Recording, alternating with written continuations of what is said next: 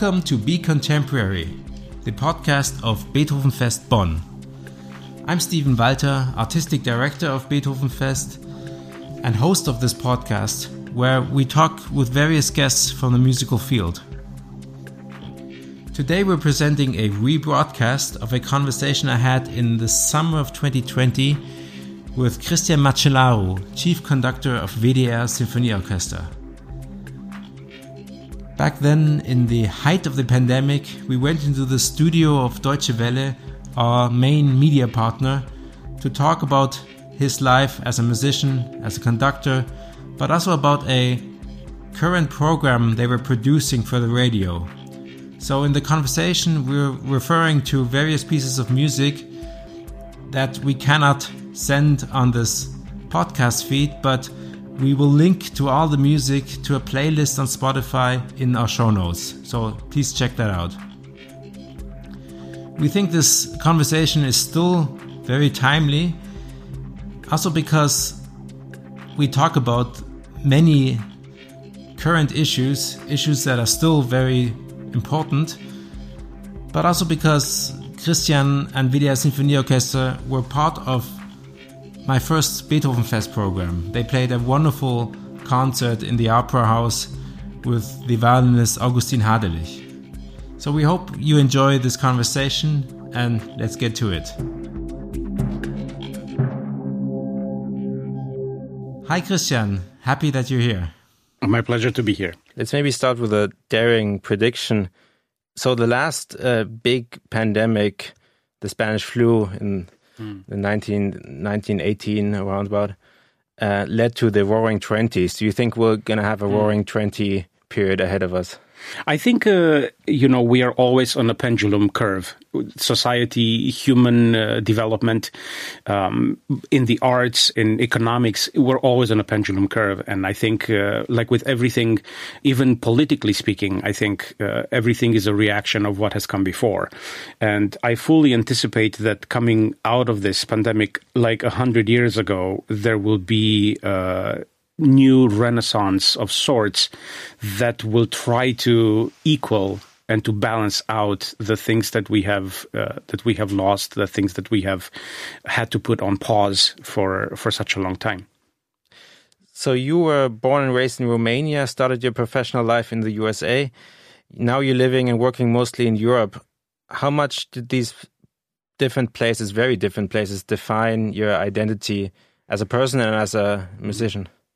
Well, um, you know, I feel like uh, the older I get, the closer I return to who I was as a child. And I think there is an element of that that we can all identify with, uh, every person. Um, but at the same time, there are so many things that I learned from my mentors in the United States and the teachers that I was blessed to have when I was studying there. And then at the beginning of my career, I met a lot of orchestras in the United States, and there were lessons that uh, I will never forget. Uh, so I think it has shaped my identity definitely. I can tell that uh, now that I work mostly in Europe, I can tell that uh, most orchestras look at me and see a much more American mentality of working mm. rather than a European mentality of working. Uh, and it's fascinating because I think some orchestras are really in love with this idea of um, a conductor that it's not necessarily in the old tradition of the European uh, maestros, so to mm. speak.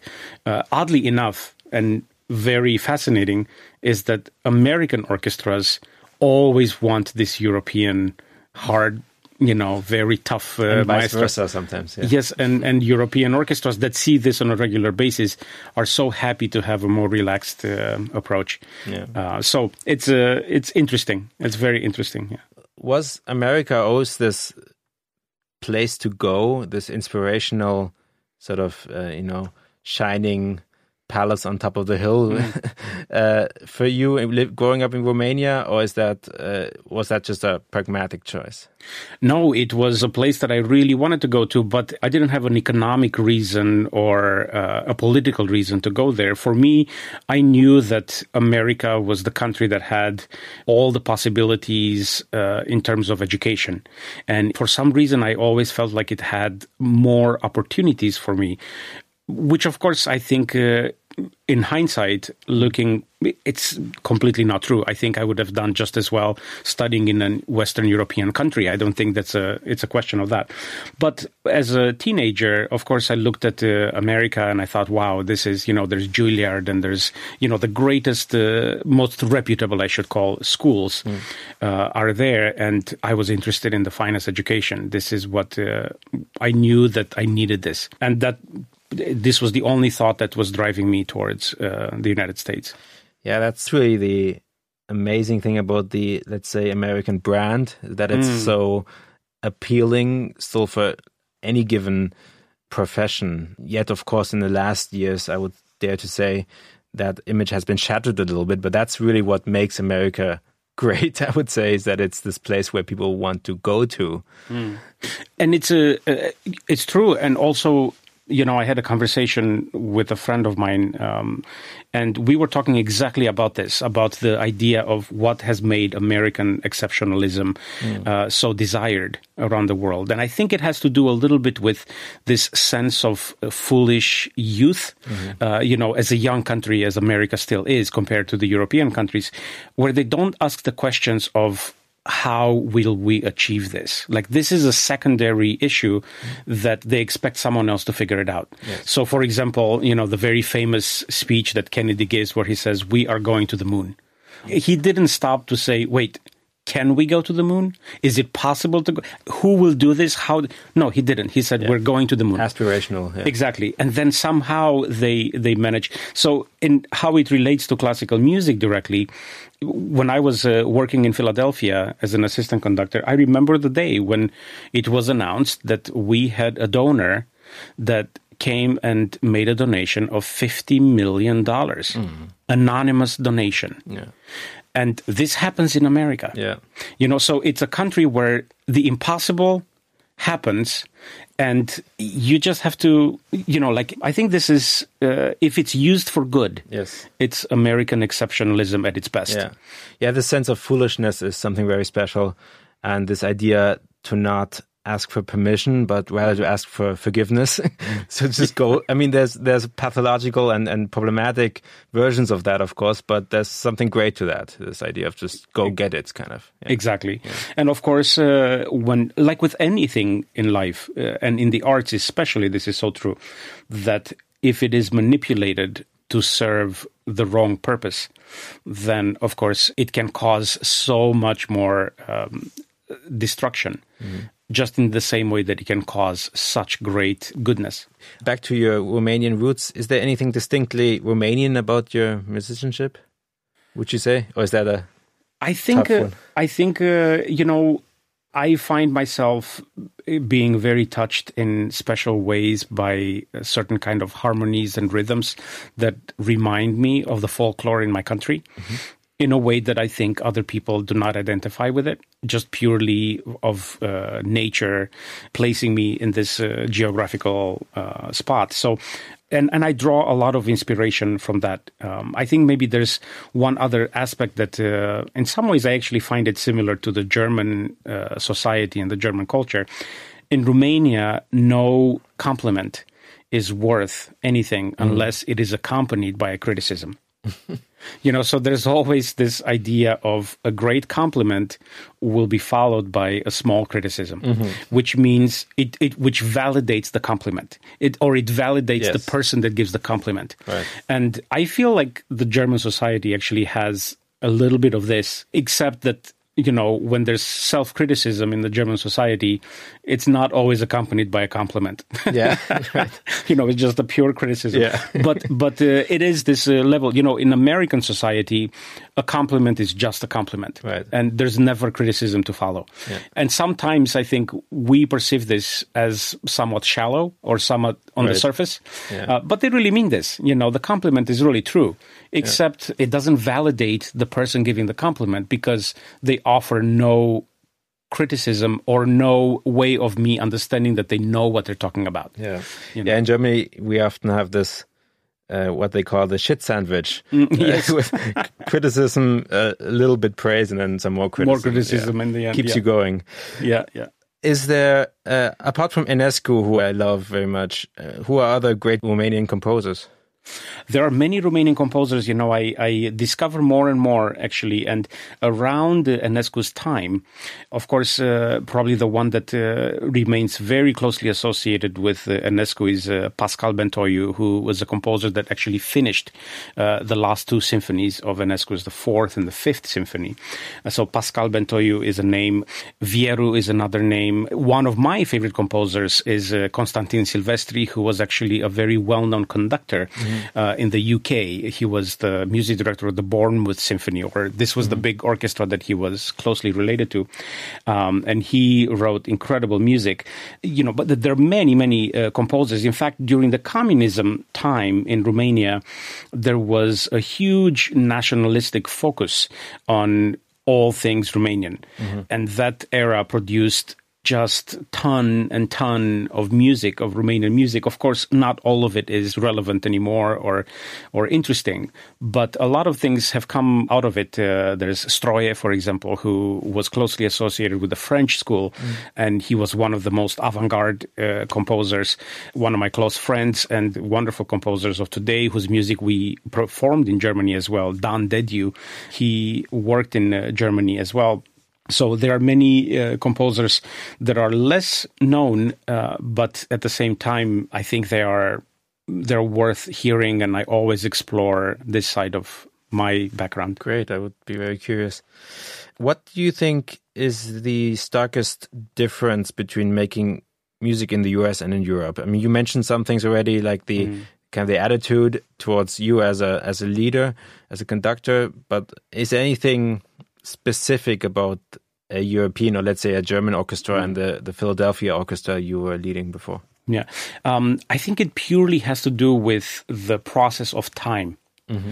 the difference, because everything with American orchestras comes down to the cost. Mm-hmm. Versus the, it all comes down to the economics, mm-hmm. right? So, how many hours of rehearsal time? What's the least amount of rehearsal time you can have for a successful concert? Mm-hmm. That's basically the discussion in America. Mm-hmm. And in Europe, I have to say, well, Germany for sure, um, this discussion is never really at the forefront of the artistic product. It's more, okay, do we have enough time? So I would say on a regular week, there is more than twice the time in Europe than in mm-hmm. America to prepare a concert. But there are twice as many concerts in America, which is a really interesting because, you know, we as musicians don't, uh, not every week it's a zero to 100. It's not like you build from every concert, you build, and every concert teaches you about the following week and the next week. So even the concerts for us are learning experiences in getting better. And there is an element of needing to be in a concert in order to improve. I think a great uh, football player will tell you that they need to be in the finals, right, in order to perform their best. Yeah. Right. The pressure is important. Yeah. And in America, there's a lot more pressure because you have more concerts. You know, like a regular week with the Chicago Symphony, I would do would have four concerts. Wow. With the New York Philharmonic, there will be five concerts. Yeah. So you have two rehearsals and five concerts. Yeah. And in Europe, it's five rehearsals and two concerts. You know, so But is it, is it? I don't know if you can say this, but is is one better than the other, or is it just different? Because it's not obvious to me. Sometimes I, I'm trained as a cellist, and sometimes you come to a festival, so and then, you know, it gets better, but then it actually gets worse after the third or fourth rehearsal, and then it it takes really a long time to get back to, back actually up. excellent. Right. And sometimes it's better to be quick and dirty than to be a little bit too. Well, I think um, American orchestras, because they are forced by time, they improve a little bit quicker than European orchestras. But European orchestras have more time to really search for a deeper understanding of the music. So when I'm in America, I never like the fact that I have to tell or- the orchestra what to do without helping them understand why I'm asking them to do that. Mm-hmm. So for me, the way that the musician can understand the music better is to understand the context of the music, the context of a forte. A forte is never loud mm. unless it follows a piano. If it follows a fortissimo, it's softer. Right. So it's all about the context. Mm. Now, because of time issues in America, I have to say, here, please play softer. Here, please play louder. Mm. Where in Europe, I can say, here we have to play softer because in the context, this is what represents. Yeah. So as a musician, I feel limited by the constraints of time when I'm in America. Um, but at the same time, as a conductor, I would love the orchestras in Europe to be quicker. Yeah. You see what I mean? Yeah, sure. So uh, I think ultimately you arrive at a similar product, but the journey is slightly different. You know, it's like driving a Tesla versus driving a Ferrari. You Right. know, like they're both fast, but you know, one makes the Different engine. philosophies, yeah. Two philosophies, exactly. Of course, this pandemic is a real stress test for musical institutions, and I think the European model is uh, more resilient to the situation for sure. I mean, it's, it's awful to hear what is happening in America with orchestras right now, just because it's so fragile for uh, because the economics is also fragile. You're head of a German radio orchestra. How do you think? or what has to happen in order to maintain this kind of relevance in in society, particularly in, in this time, or, or not only maintain but actually to broaden uh, the good reasons why to keep this amazing structure we have here in Germany. You know, at the core of why radio orchestras were formed is a society that saw the need and wanted to improve the quality of life for people. Hmm. This is why radio orchestras were created. There was no other master plan. Yeah. You know, the society immediately following the Second World War saw the need to create a platform in which art plays an important role and culture in creating better people in the society. Yeah. And I think this is even more relevant today because we have more platforms that invite people to bad Yeah. and invite people to destructive thinking. Yeah. There are so many more of these platforms available now than they were 60 or 70 years ago. And I think the relevance of culture being available to every member of the society for a very small amount of money, under 20 euros a month, right? It's an unbelievable thing. Yes. And I don't think anyone expects culture and art to happen uh, for free and in a vacuum. Yeah. Right. But, you know, to give you the example, if you want to go to a concert in the United States, that you will not find a concert broadcast on the radio. This does not happen. Rarely you would have an orchestra that does maybe once a month, right? But in America, to go to a concert, it's, you know, hundreds of dollars for one ticket. Yeah. It's very expensive. And this separates the people that can enjoy the quality of life and can enjoy the, the existential benefits of what culture brings to our life versus a more European model where I really, really want people to understand mm. how dark or how, in some ways, empty, dry life would be. I can't imagine a world without Beethoven. I cannot imagine a world without walking on the street and seeing a beautiful architecture. Mm. I really cannot. Im- I mean, it's it's it's not a life that I want to imagine, mm. and we should not rely on people having millions of dollars that they want to give to that artist to create music. We should not rely on that. Why shouldn't the society produce this? As a public good, basically. Exactly. It's not a private good. Yeah. And this is where the American system is suffering right now because they rely so much on the economic model. Mm. And art should not be beholden to the economic model. And we're talking now a lot about in the pandemic about you know systemic relevance of art, and I always say we don't need art to survive, but we need art to live. you Yes. know? it's, it- like, Absolutely. we can we can all live in a kind of a bubble and stay alive physically somehow, but and actually to have a fulfilled life, one does need culture in the end of the day. So uh, we will need to regain it somehow, and these institutions play an important role, of course, in this. Absolutely. You know, art has gone hand in hand with the development of humanity. In fact, it has created the development of humanity from the very beginning, you know, and the first people that, you know, saw the need to take an image that they saw. They saw a beautiful animal. They saw a beautiful sunset. They saw a, a, very scary, you know, bull or something. And they said, wow, I need to capture this moment in time. Mm. And it was a spiritual way of connecting and becoming immortal. This is art is the closest we ever become immortal as human beings. Beethoven is immortal because of his art. Mm-hmm.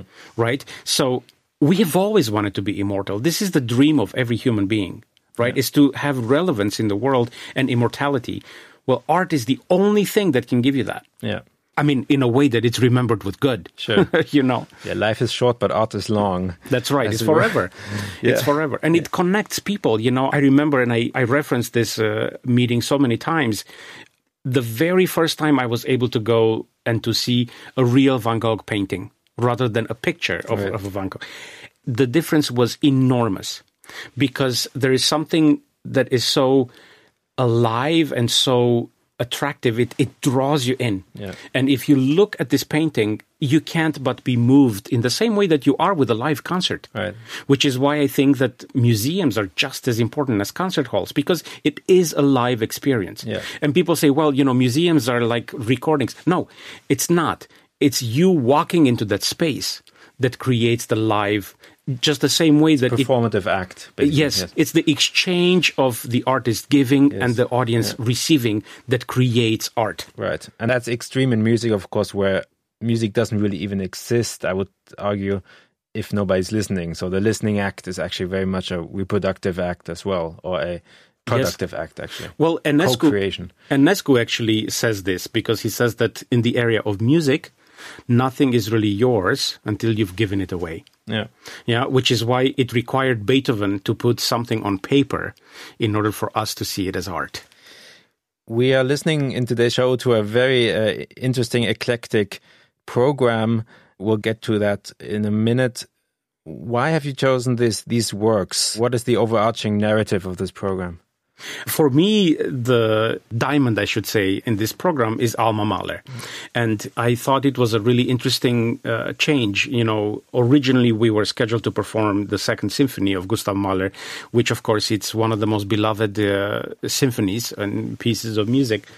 And then when we had to reinvent uh, the program or to recreate uh, the music, I said, you know what? We have to look at Alma. I find her as one of the most fascinating characters surrounding not just Gustav Mahler's life, but you know, she was influential on many levels to many artists around uh, that time. And I thought that uh, this is a, in a way, a little view into her life into the composers that she influenced, into the people that were in Vienna at the time and were the creators of this uh, kind of music. And I found this Lieder that she composed orchestrated beautifully by uh, Panula. And I thought, wow, what if we can design a program mm. around Alma Mahler? And then we can talk about her relationship with Gustav. We can talk about the way that Gustav always tried to create uh, to endear himself.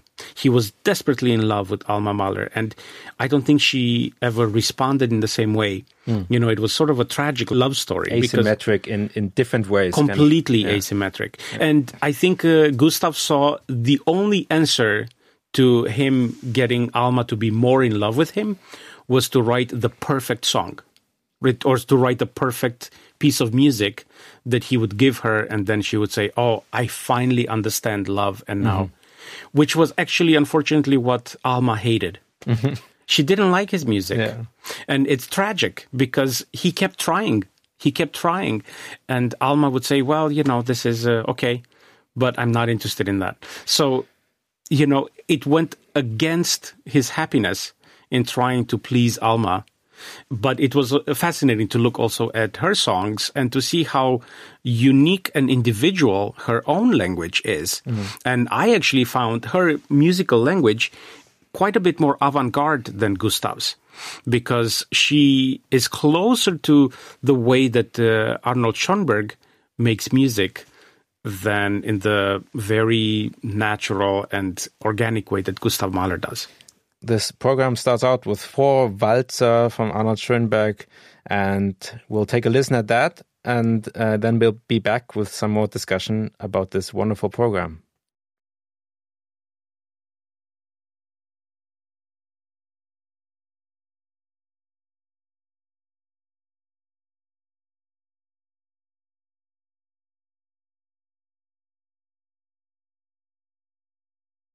So these were the waltzes by Arnold Schoenberg. The next set of music are these mentioned five Lieder by Alma Mahler, the wife of the famous Gustav Mahler. You talked about the songs and why they're fascinating to you as an actually more progressive sort of tone of music. But maybe let's start with Alma as a figure. She's often reduced to the wife of, as mm. many women were in that time. And of course, also this in my opinion, somewhat problematic role of the muse, as it were. Mm. But uh, she, uh, as we will hear in a minute, she was a great musical talent of her own right. Do you believe that her talent as a composer is sufficiently acknowledged? Absolutely not. I really don't see her music. Now, it's also true that she did not write a lot of music. Right. So there's not a lot of music that we can perform of hers. But even what we have, until now, I think, and even now, it's only been interesting as a curiosity because of her relationship with Gustav Mahler. Right. She's never been given a rightful place in music history for her music. And I think it's too bad because you know there is no limit to who can be in music history. There is no uh, cutoff point. It's it's additive. It's like exactly. it's always... yeah and i find her music uh, fascinating. I find it quite charming and seductive and um, i thought uh, you know, very, very progressive uh, harmonically, especially, you know, there's some really interesting ways, which are not mistakes. I really don't think yeah. that she made mistakes, but the way that she ends, she ends uh, most of the Lieder without actually having a cadence that is something that Gustav Mahler does at every song. Right. And I think she is much more in the world of Richard Wagner right. and then going uh, towards the atonality that uh, Arnold Schoenberg yeah. creates. Yes, and I think we also have to acknowledge that it was so much harder to be a composer as a woman in general, and that one would have to work so much more, so mm. much harder, and, and fight so much harder to have any space of one's own at all. Mm. So I think one has to take that in account too when one thinks about uh, female composers of that era, because also the access to resources, to you know musicians and all that was just so mm. so limited. Do you think we still have a problem in that regard today in terms of diversity, or why do you think, frankly, as also conductors are mostly men? What can be done if this is a problem? What can be done to change that? Mm. Do you think? Well, I think recognizing that this is a problem is the first step to change right. it. And I think uh, that's where we are right now. I think we are looking at step number one, right. which is we are finally recognizing that this is not representative of our society. Right. This is not representative of the balance that we have in the society. And why is it so? Mm. And I think asking that question uh, because I really deeply don't think that men are more talented than women or vice versa. I yeah. think it's an equal uh, opportunity. Talent is given and is acquired on an equal basis. There's no uh, definition of gender in yes. talent. So I think recognizing this first step is very important. And I think from here on, how do we address it? I personally think that the way to address it best is to address it at the educational level. Right. And I think we have to invest much more in showing in our education in our children's education showing more equality. Right. You know, we can, I can come back and, you know, I've talked to my children about uh, Alma Mahler and about uh, Fanny Mendelssohn and about uh, Clara Schumann. Mm. And, uh, you know, a lot of the contemporary music that I perform is by female composers. Mm. And I always introduce my children to this concept. And, you know, children are very, very wise because they will ask questions. They will ask questions that we as adults perhaps are afraid to even ask right. in the society. And uh, it's interesting, you know, I had my children, because they had seen me, I had my children come and say, you know, I've never seen a conductor that was a female. you know, when they were very little. And I said, well, actually, you know what? This is a big problem. Yes. And I will make a point to make sure that you see conductors that are female. Yeah.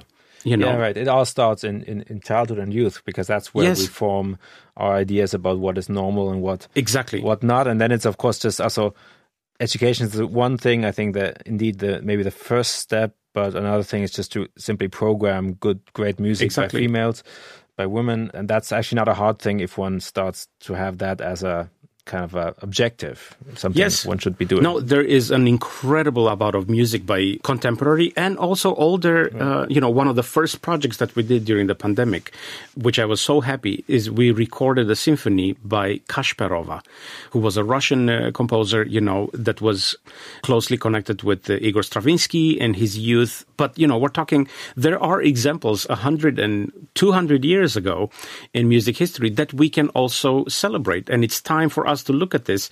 I also strongly believe that there is much music out there that was sold as music written by male composers Right. because this was the easiest way to sell it. Yes. And I think that uh, there's a lot of research that we can do, and we will discover things that you know will make us wonder. You know, what is it that we do know? Right. So first step is recognizing that there is a problem, mm-hmm. and then from that, as you said, it's really not that hard to have this conviction and to have the approach that you know what we have to make sure that we can represent in art we can represent a more equal society Right.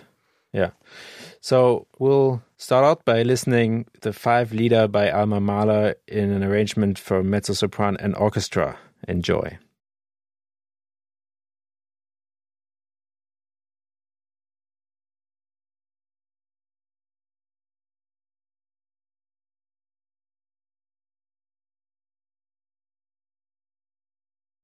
And now to the famous Adagietto from Gustav Mahler's Symphony Number Five, which is seen to be a love song to Alma.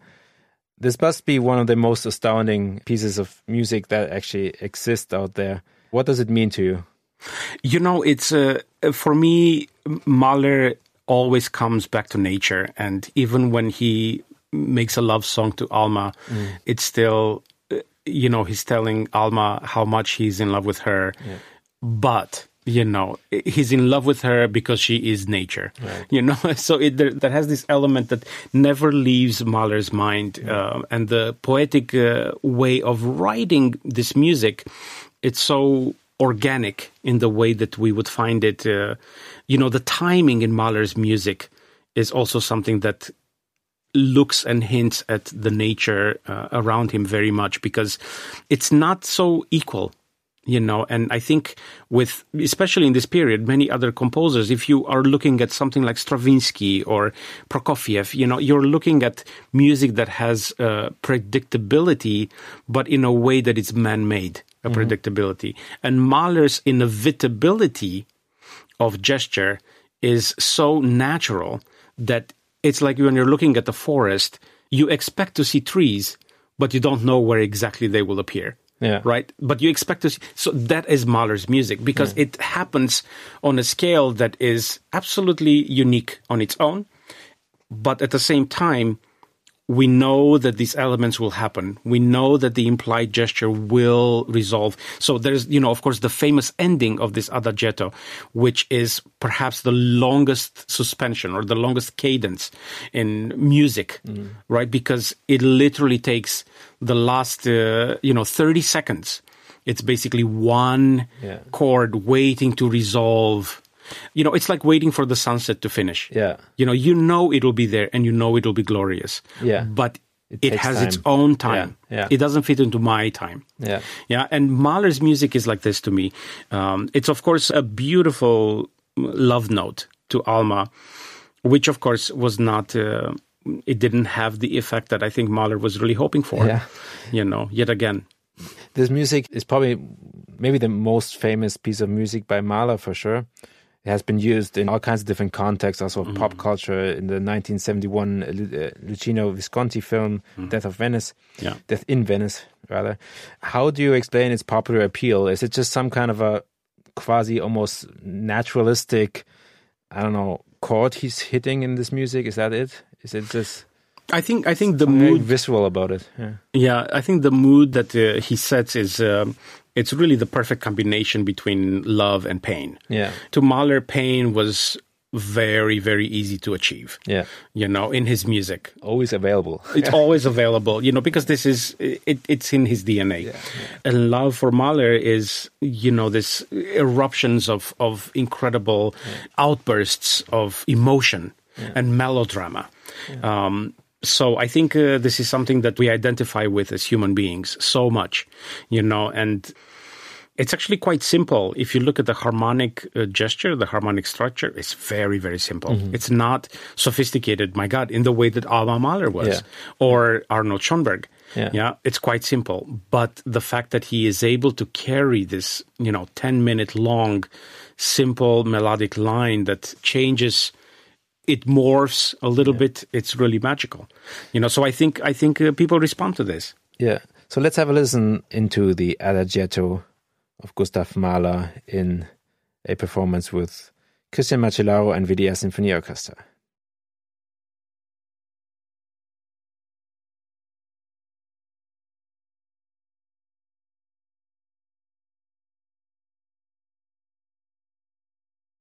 So I have a somewhat of a nerdy question. As a conductor, how do you find your tempo? Because I think in mm. this piece of music, I think he only writes sehr langsam, mm. very slow, but that can mean very many different things. You mentioned earlier this almost naturalistic, cosmic tempo you have to somehow mm. tune into in this music. But there's been all kinds of different versions. I think this piece takes anything between six or seven and 15 minutes or something. Yeah, Um, definitely. your version is, I think, around 10 or 11 minutes, I believe. Yeah. And um, how do you find, looking at score, how do you find the tempo? How does that even work? That's a great question, actually, because I am a strong believer that the tempo doesn't matter. I believe in pulse. Okay. And the distinction between tempo and pulse is pulse is a feeling. Okay. And tempo is a speed. And I think all the musicians that I ever work with will be able to tell you that the way that the music develops throughout the rehearsal process in the week long, I always look for the pulse that makes the most sense in the moment. Mm-hmm. And pulse to me is a connection that I have with this sounds very out there, you know, but I have to connect with a spiritual place in the moment of the performance. Mm. And when I connect to that spiritual place, then the pulse feels right. Right. And actually, what connects me to the spiritual place is my connection to the pulse. Uh-huh. So it's like I have to find the vibration of that spiritual place, which for me, the concert hall during a concert becomes a spiritual place. Yeah. Just the same way that people that wanted to express something that was greater than themselves, you know, they looked at the stars and they imagined a world that was well beyond their understanding. And in order to connect with it, they started uh, smoking all kinds of herbs and dancing and singing, right? Or, or drawing at the into the walls. into the uh, walls you know. exactly it was a spiritual experience Right. Yeah. art will always remain a spiritual experience So it's very contextual for you. It, it depends Yes. very much on time and space, and even the social makeup of the audience or whatever. It can be Yes. anything that influences that. Yeah. absolutely Yeah. absolutely and i think my most important job is how do i refine my senses to be able to be more and more in tune with this pulse and with this spirit Right. You know, I think in the way that uh, a singer relates to this, it's probably the m easiest way to see it change because I do not know a singer that will perform twice the same. Yeah. Just because physically it's not possible. Right. You know, when you have to produce the sound, the overtones, you have to produce them in your body. It forces you to connect with this extra Right. level, Yeah. right? And if I can get an orchestra to to do that, that is the greatest thing Yeah. that one can hear. Yeah. And for me, I'm in the constant search of identifying the spiritual place that will dictate the pulse for me. Right. I think this leads to a, a interesting question I want to talk about because I feel as a radio orchestra, this is of course relevant, particularly relevant. There is a big difference between, between a great live experience and a great recording, right?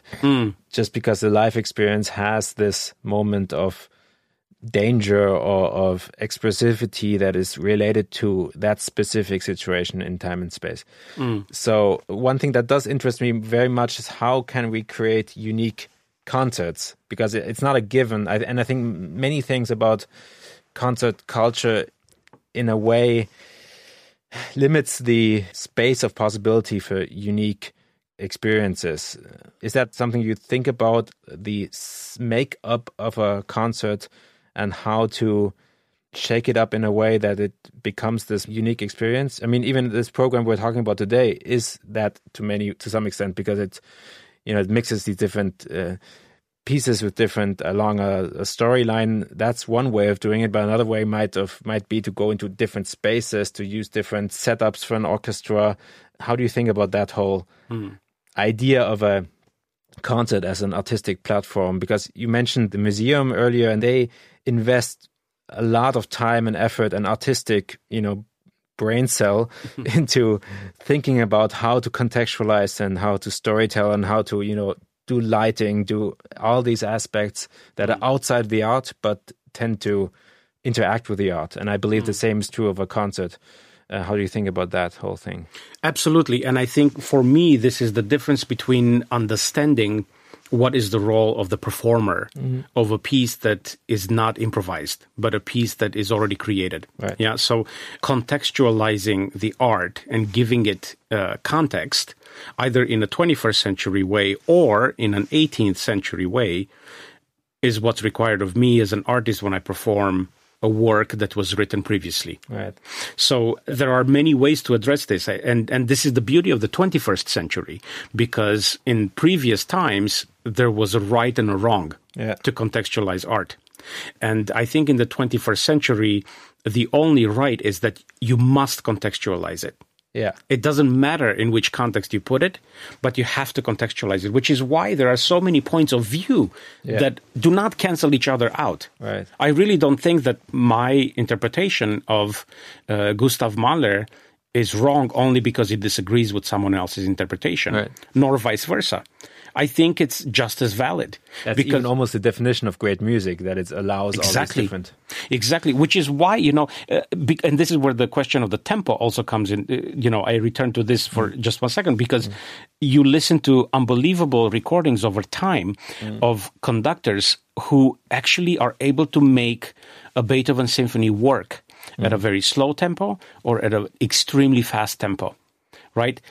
Why does that work? Because they're not interested in the speed. They're interested right. in the pulse of the music. Yeah. And if you understand and you connect to this pulse, then you're able to present something in a convincing way that actually someone listens to it can say, "Oh, this makes sense this way. Right. I can understand it this way." Yeah. Right? So in the same way, I think presenting the context uh, of music. I mean, I'm a huge fan of taking music outside of its uh, comfort zone, so mm. to speak, and trying to find ways to reach a wider audience. I, I remember one of the first concerts that I did as a chief conductor. Before the season even started, we took the orchestra to a very small little place that didn't even have a concert hall.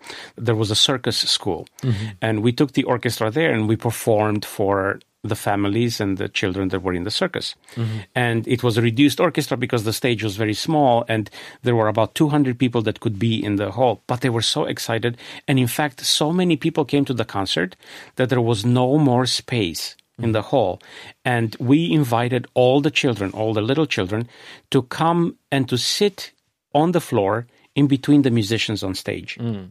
And this experience I, I, will never forget yeah, this experience magical. the experience of being on stage and performing i don't even remember what we performed this is what, how beautiful it was that the yeah. music became irrelevant yeah. it was the exchange and the communication and to see all these little children mm. look at the instruments from the ground look at the instruments as they were being performed it was transformative yes and i think uh, that context went beyond the music itself yeah you know? Yeah, or, or the music kind of transcends that space and that's that's really the magic of the music it's exactly. not this thing we put on stage and we just uh, look at but it's it's a space it creates right. a space and it's, it's the language the music yeah. is the language that gives meaning to what we're trying to say right yeah right that leads to another question i find very interesting about quote unquote quality. We talk a lot about quality as, as something that is very important, but sometimes I miss uh, a definition what we even mean with quality. And for me, sometimes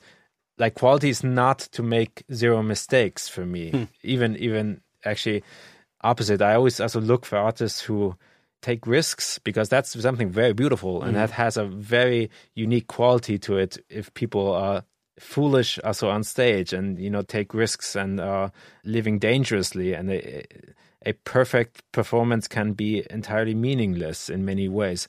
So i think that's another discussion that we need to in general in a broader sense have about uh, quality because often i hear like what you say going out to crazy places where you know things are probably not perfect in terms of the conditions and it's not a sterile perfect concert situation but that has its own very valuable quality. So I think we need to rethink what kind of quality we strive for. Yeah, I agree 100%. You know, I had the great uh, fortune to work and collaborate many times with one of my all time favorite artists, uh, with Wynton Marsalis, mm. as a composer, as a trumpet player, uh, as a thinker, as a writer. as And he always talked about this. You know, he talks about the fact that in music, it's not about the no mistakes. It's yeah. not. It's about the meaning that you give the music, right. the meaning that you bring to every note that you play. And this is what it's so hard to teach or to explain, you know, because meaning in music is a personal discovery that sometimes it takes a lifelong journey to really discover something. And sometimes, you know, a door opens and in one instant you're able to understand something new. It's what brings me back to perform old music. Right. You know, it brings me back because it is so wonderful to be able to discover new things right. and to see a completely new point of view that it's brought upon that piece by my own personal experiences in between the two performances. Right. Of yeah. that same piece. Yeah. And this is where bringing meaning into the performance that you give will validate its importance. Yeah. rather than quantify art as a series of checkpoints that you have to meet. Yeah, it's you like know, a sportive kind exactly. of Exactly. Yeah. Art is not about the marks that it makes. Uh, in fact, I have a big problem with looking at uh, paintings that you put monetary value on them. Mm. You know, like how can you put a monetary value on one thing and not on the other? And how yeah. can you say that Basquiat is worth so much more than you know yeah. Picasso uh, or or you know like all this like it's a wrong matrix in a It's way. a wrong matrix exactly. Yeah. And I think all art uh, represents the essence and the meaning of what performing arts is really beautiful because it requires two artists or mm-hmm. more to give it meaning. And, you know, Beethoven had its own meaning when he wrote the symphony, right? But at the same time, me as an interpreter of that symphony, I have to bring my own meaning right. in order to bring that to life. And the more true and unique I stay to my understanding and my experiences, life experiences, the more actually I put in focus Beethoven's essence and Beethoven's meaning. It's really fascinating. Right. You know, it's a collaboration yeah. across time yeah. that does not exist in any other way. It's pretty unique in that way, yeah. Yeah, so it requires my experience in order to showcase Beethoven's essence. Yeah. Right, and it's it, phenomenal. It, and it turns into this hybrid really of souls so it's really something special. And then of course realizes itself in the audience in the listening uh, mind and, then and heart. and then the experience of the audience yeah. completes the cycle. Yes yeah. Right the experience it's oftentimes has happened to me that uh, you know when i used to be assistant conductor i would go to every performance because I just wanted to see how each performance made me feel different. Mm. And it's amazing the way that you walk into the concert hall or the way that you approach the concert, how it changes the way that you hear the music. Yes. So your personal experience coming into the concert hall will more or less define how great your experience is. Yeah. Which is why I always encourage people to come to the concert with an open mind. Yeah. But to only promise one thing that they will be excited to be there. Yeah. You know, because that excitement of being there will make sure, will ensure that they have a good concert. It's the frame of mind, yeah. Exactly. It's the yeah. state of mind that you're in when you walk through the door. So, WDR Sinfonie Orchestra is still a radio orchestra. How do you refer to the radio aspect of that institution? Because obviously right now in the pandemic we very much long for this live moment and the, mm. the live experience but in your vision for the orchestra what is the radio aspect how do you think we can utilize multimedia and all the ways in which broadcast can work nowadays uh, for classical music. And also, what interests me maybe most even is the storytelling around it, not only mm. the, the broadcast as such, mm. but the, the way we can again contextualize mm. music with uh, the means of like transporting our ideas and our stories. Mm. Well, the first thing that I would like people to understand is that there are several ways that one can hear a concert. And they are fairly close to each other, but they're completely different experiences. The reason why, it's actually scientific, yeah. right? The way that we hear with our ears is very different than the way that a microphone hears, and then we hear what the microphone has heard. Right. right? So these, from the beginning, they're two different concerts, right? I think they can both be very beautiful in their own way, but they do not substitute each other. Right. So I think being a radio orchestra means that every time you perform on the radio and live, you are actually performing two separate concerts mm-hmm. at the same time. Yeah. And I think they are both very valid. And I will not say, I don't think it's uh, uh, wise or even, you know, it's fascinating to see, especially during the pandemic. We rehearse for one week. Yeah. And then we say, okay, on Friday night, we have a live broadcast on the radio. And nothing else changes in the audience. There's still no audience. Yeah. But the moment that light goes on, that it's live on the radio, it's, and we know that people presence. listen, it changes the dynamic of the room. Yeah. So the spiritual experience, yeah. the spiritual element comes there. But the way that the audience hears it, it doesn't hear it on a first hand account. It's like looking at a very, very high resolution picture of a Van Gogh painting. Mm. There's great value in that. You know, because not everyone can go to the museum. Absolutely. And there's great value in knowing what that represents. Yeah.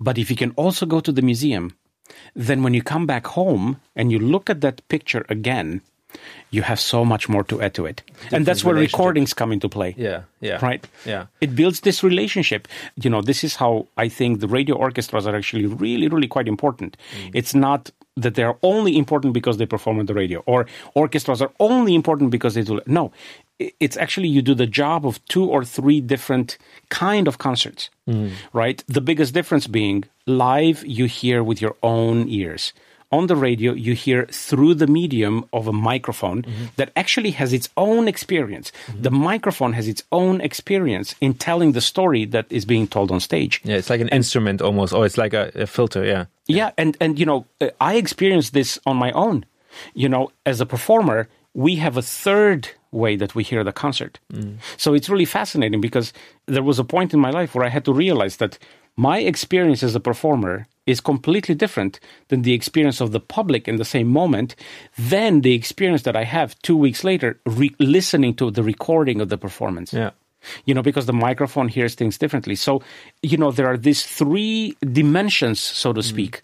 that music and a concert is being experienced at the same time that's where I see the role of why it's important to have, you know, as great of concert as possible through the right. radio as well, because not everyone can have the access to seeing the live uh, performance. And then this is also extremely valuable because it's own way. Now, the second part of your question about the context around it, I've done so much in trying to get people to understand more about art and about culture. Yeah it's funny how culture works. The more you bring to it, the more you get out of it. Yeah. So it's like like all things of love. Yes. You only get what you give. exactly. Exactly. And some artists actually require you. They they lock the art in a way mm. that they require of you to bring a lot in order to understand it. Mm. Schoenberg is the perfect example of that. Mm. Schoenberg requires its listeners to invest a lot of effort to then discover this unbelievable beauty. Yeah. Yeah. And is that wrong of Schoenberg to do? I don't no, think so. No. No, I think it's just a different approach. Yeah. And the key to this for me is the way to understand the art. And, you know, Mozart is the perfect example, yeah. actually, because anyone listening to an aria from an opera by Mozart will immediately be charmed. It's a beautiful melody. The text is mm. perfectly set to the music. Um, there's diversity, there's everything. Mm. But when you start to study Mozart's music, you start to discover an intellectual depth Yeah. that you cannot even imagine. It's a, Yeah. it's possible, and this is exactly the spectrum that art lives on. Yeah. You know, like you can just look at it from the outside and it's beautiful. Yeah. But if you really want to get inside and you really want to have an experience that gets closer and closer to the Mozart experience, then you have to invest in it. And I think our role in the 21st century society, actually, actually in the 20th century society, there used to be a whole lot more mm-hmm. that organizations that had the ability to do this were creating opportunities and were creating educational projects for and what I mean by education, I don't just mean young children. No, I mean adults that wanted to enrich their life by understanding art and by understanding more things uh, about art. And I think we don't do enough. We don't do as much as we used to do in the 20th century. So I go way, way out of my way. We've created, you know, this little Kurzum Classic uh, videos that we present that I talk about the composer or I talk about a specific piece. And I try to show why I think this music, uh, or try to give a little insight into this music that I think will enhance the listening of it. And a lot has to do with, I think, just the attitude. And there, I think, again, we can learn some things from, uh, let's say, the American way, because mm. that has more of a tradition, you know, from famously Bernstein and mm. others who have been brilliant in that way. So, this idea of we as musicians are the public facing identifiable subjects mm. for this music because Beethoven is dead, right? I mean, it, it, it, it's up to us. So I think it's super important that we're out there. And of course, having a radio station in one's house is quite a unique opportunity in that mm. sense. And, and the attitude being uh, also that all these layers you've discussed or mentioned, it's the first layer one, the performative, direct front end of the music is also already quite great. And if you like it, you understand it. That's always what I mm. tend to uh, argue for. Like if you have an attachment, If you have a reaction. then then If that's you- fine already. Yeah. And then you can go way deeper and they discover all this amazing stuff beneath that. But it's not like a prerequisite because that's something Mm. in Germany that is sometimes still, you know, present that you have to, you know, know about it. And I don't think that's the right approach. You need to experience it and then you can go go deep. Yeah. Well, look at it this way: like if you're watching Formula One, you don't have to know how that engine works. Right. Like you, you love watching the fact. Now, if you know the marvel of the engine, it's just another level of experience. and all the mechanics of you know, Exactly. changing tires or whatever. And, Exactly. Like how much time do you take to change? Is it 2.7 seconds? Like what do you, you know, all these things, they're amazing things that you can learn about it. And the more you learn, I think the more you appreciate what those people do. Yeah. But you can also just turn on the television and watch the Formula One for the first time in your life. Yeah. And you can think, wow, that is unbelievable. Yeah. And I think, uh, I mean, I'm not saying that art is entertainment, but at the same time, there is an element of entertainment in the performance arts because that's what it is. Yeah. That I think uh, does not require, you know, a degree in Yeah. higher uh, Right. understanding. Yeah. We'll move on through this uh, very fascinating concert program. Next, we'll hear six of the Lieder from Das Wunderhorn and Waldgespräch by Zemlinsky. What are we hearing here and how does it relate to what we've heard? Well, the Gustav Mahler Knabenwunderhorn series of songs, it's not only one of his most famous ones, but also I love they are little snippets into this world and everything in Mahler of course comes from nature, but he first puts it in song, then he makes Yeah. it abstract. Yeah, so it's a process that I wanted us to understand a little bit to come into this world. And uh, for me, the songs of Gustav Mahler are, you know, just this miniature of absolute pure genius. It's like proto Mahler and everything Exactly. else is kind of a Exactly. elaboration. Yeah. elaboration uh, on these uh, on these tiny germs. Yeah. You know, anytime actually I I can present Mahler songs in the context of understanding this world, I think people get an inside look into the world. And then the Zemlinsky connection, of course, which was uh, with Alma Mahler as well. The Zemlinsky connection was uh, very. Uh, I think it's very obvious. And this uh, particular song, uh, it's a, I find this to be so poetic and so beautiful in the way that it describes this feeling you know it, this feeling that mahler tries to capture always in his music as well um, and this awe that we have you know in the nature around us mm-hmm. um, and the mystery you know there's there's incredible mystery you know and even on a little walk that you take you never know what is behind a tree you know there's like this yeah. mysterious world yeah. that to capture this in music is it's a phenomenal beautiful concept plus there's something very Viennese about all this music, but that's another conversation. well, and it and it comes. That's why we started with the Schoenberg uh, waltzes at the very beginning, because yes, it is. Uh, it needs to have this storytelling, this uh, fantasy land, yeah. this uh, imaginative space. Imaginative. Yeah. But this is something that is uh, that I think links all humans together. Mm. You know, because we all love stories. Right. We all love to mystery, mystery. Yeah, yeah to have a fantasy tale. Yeah. To have, you know, this is something that we never lose.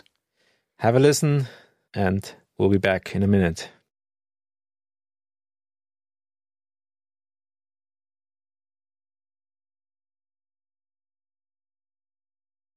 So the next piece of music is by another Viennese master, Arnold Schoenberg again. His Kammer Symphony Opus 9 this piece of music has a quite remarkable origin story, right? I think for its time when it was written and the statements, the musical statements that Schoenberg started making at this time are really, they were so controversial. And there's a story, there's a, a little anecdote that I like to refer to about what happened actually of course, Gustav Mahler was very famous uh, as the conductor of the Vienna Staatsoper, and he was quite wealthy, and uh, you know he didn't have to struggle financially. Where Arnold Schoenberg was not. Arnold Schoenberg was very poor and it was very difficult. He had some very loyal followers, mm. very loyal students that uh, loved him and his music but he was never a mainstream figure. It's quite bohem, right? Kind yes. Of, yes. Yeah. And in fact, uh, you know, he did anything and everything that he could to make money, mm. including painting.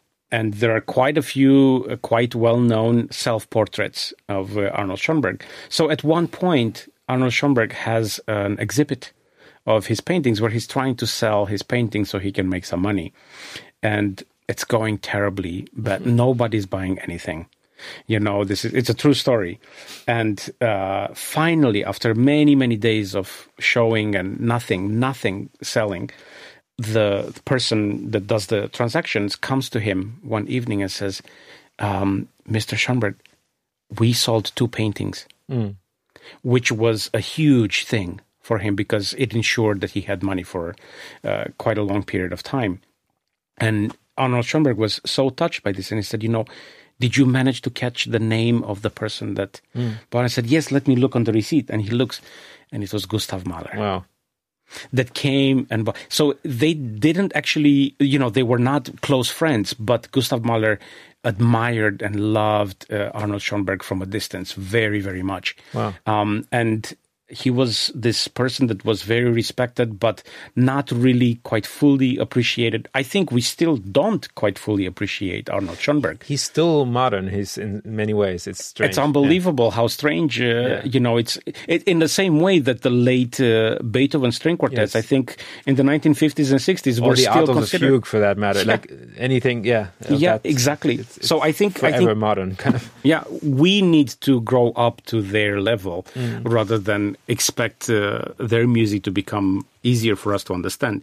But in his music, uh, in creating this Kammer Symphony, was also interesting because he created it for these 15 instruments, you know, that he did. But at the same time, what he writes and what he requires, it's really a full orchestra piece.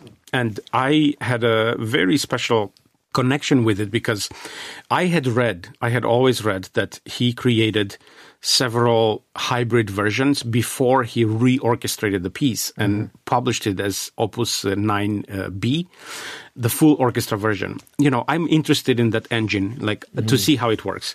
So I started doing all this research and I could never find any evidence.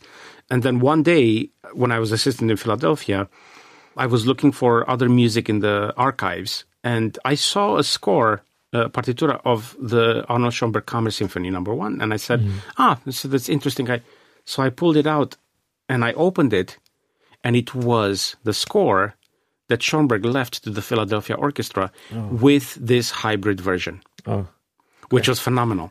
So this is actually what we perform. oh, great.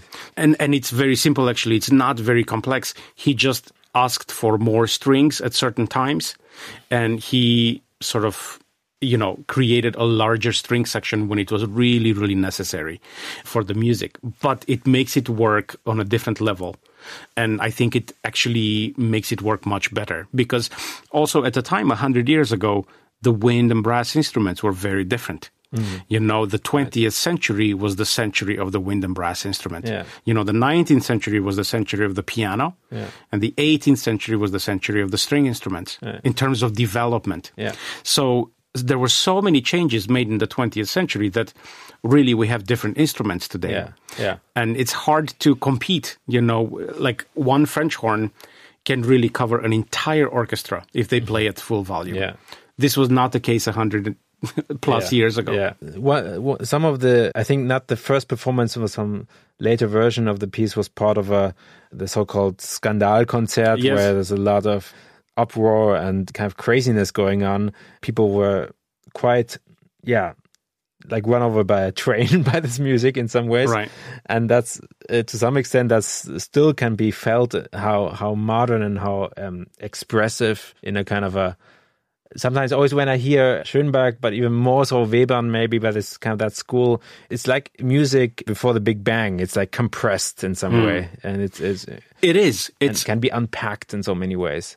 Well, it represents what was actually in the society at the time. Hmm. The society was, you know, to them, the artistic expression had to be accompanied by melodrama hmm. because it was a reaction to the romanticism of the previous century, which was in itself a reaction to the proper way of, of behaving, right? So every artistic way it's always a reaction or a revolution against what has come before. Right. And when you're looking at uh, Richard Wagner, how will you create this in a way that's different? You have two options. You either go back to what it was before, or you have to go further.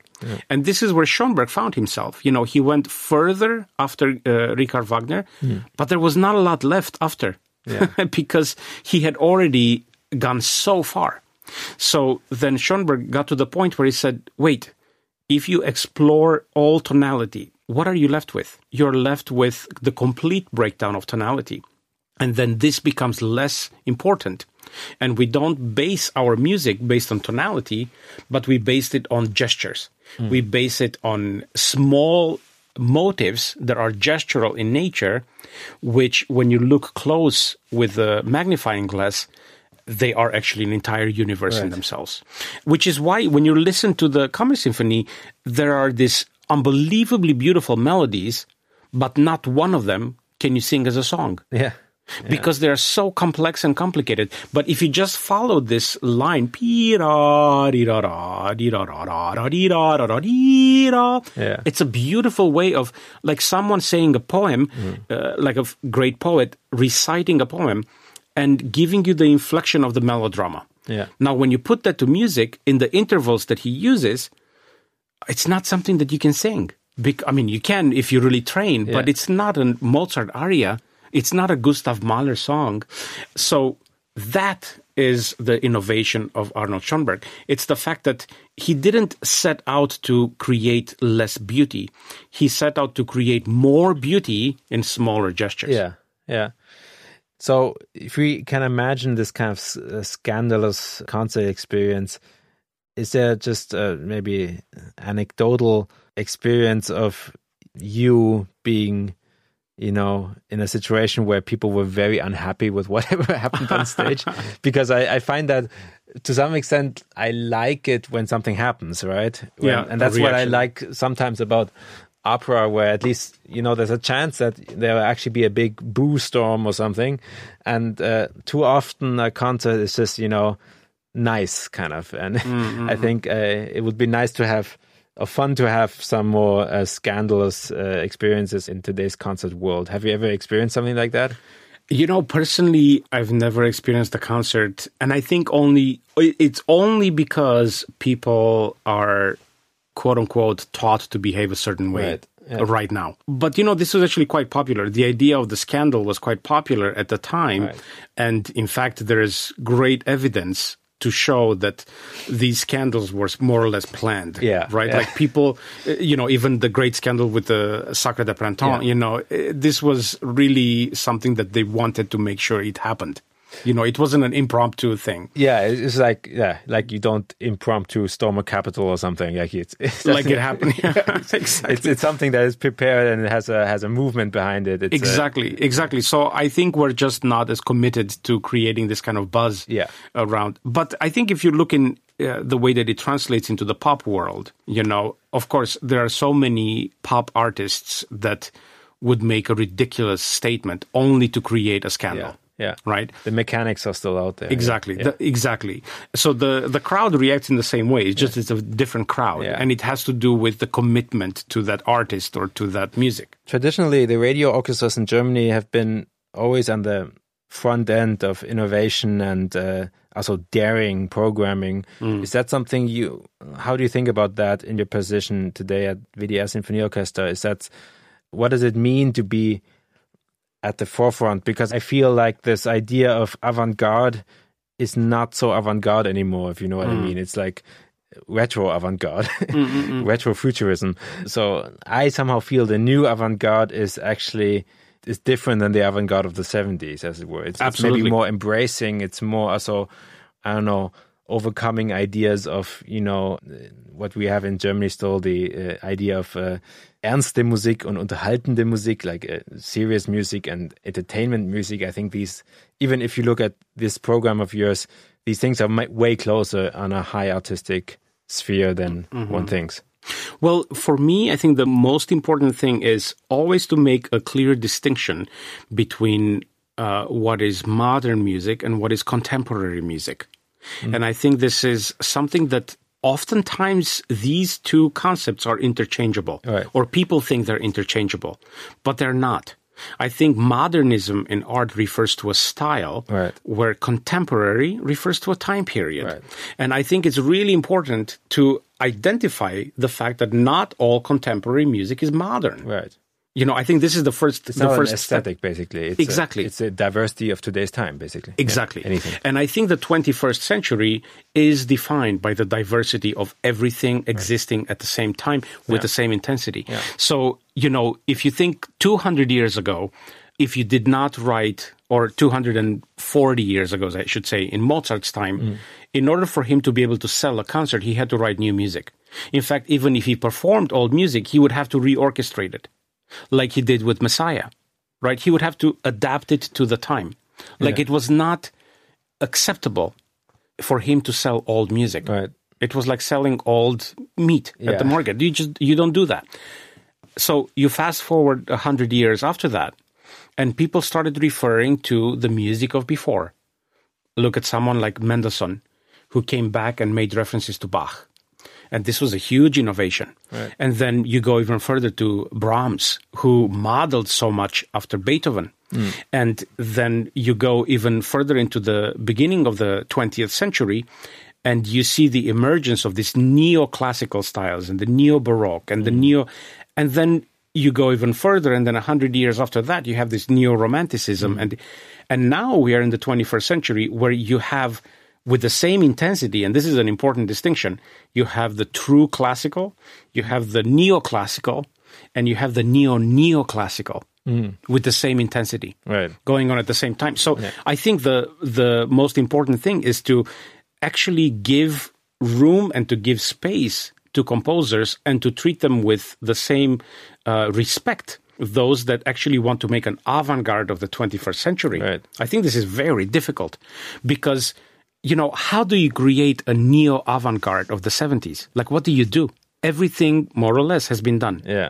to me, I think the exploration or the cent- or, or what will define the 21st century is the electronics. Yeah. I think if we had the, as I said, 18th century for the strings, 19th for piano, 20th for winds and brass, mm. I think the 21st is percussion and electronics. Yeah. And I think this is where we have to look. And we've seen a lot of that in the 70s, 60s, and 70s, but it was on a limited scope because the electronics were limited. Yeah. And I think what we can do now in the 21st century to bring on an artistic level, I'm waiting for composers to explore even more in this way. Yes, that will be truly exciting. I think the technological implications to making music and, and with electronics, with all kinds of interesting interfaces, and there's a real new space opening up. Yes, and one small thing about the revolution, which why composers write in this sort of anti-avant-garde right now. Um, this is my own personal theory, but I think what happened until about the First World War, all composers were required to perform their music. All of them. So if you wanted to be a composer that was performed, you had to be the one performing the music. And there is a special connection that happens with the performer on stage to the audience performing their own music. Absolutely. That is very hard to reproduce if you are not the one performing the Yes, music. yes, yes. So what happened is when composers stopped performing their own music, then the audience started moving away from Mm. embracing the avant-garde, and which is a pity. Yes. And then what happened? Instead of composers saying, "Wait, we need to come back," and no, they said, "No." This is the point. This Yeah. is the meaning. Is the further we are from the audience, for Yeah. the mainstream audience, it validates the art even more. Yeah. Right. So Yeah. this became the style. Yeah. And this happened for many, many years. And now we've arrived at a point in history, I would say about 30 years ago, where composers started saying, wait, we would like the people to like our music. Mm. Like we want people to come back. And I think we are in a healing process between avant-garde and audience mm. where the audience, you know, it takes a lot of time to gain back the trust of the audience that now not all avant-garde music is bad. So I think this is where we are. We Yeah. are in this phase right now where we're trying to heal and to create this bridge again. Yeah, I think in, in my generation and even more so in the younger age group, there's a lot of curiosity for everything. Basically, it's Yes. this postmodern idea of we'll just take anything from anywhere as long as it's great and it engages us and it's Yeah. fun. Or even or deep, even that's also a huge longing. So I, I'm quite uh, culturally optimistic that this new time we're going into um, can be very great for classical music if we manage to be creative and yeah adapt and have an active role in this whole hopefully post-pandemic uh, world we're going into Yes. we'll listen to finally uh, last piece of this wonderful program Arnold Schoenberg's Kammer Symphony Opus 9 in this version with WDR Symphony Orchestra led by Cristian Măcelaru. Christine Landshamer was soprano in this program, Wiebke Lehmkuhl the alto. My name is Steven Walter and I was honored to be host of this show together with uh, Cristian. Thanks for being on. My pleasure. Thank you. Thank you.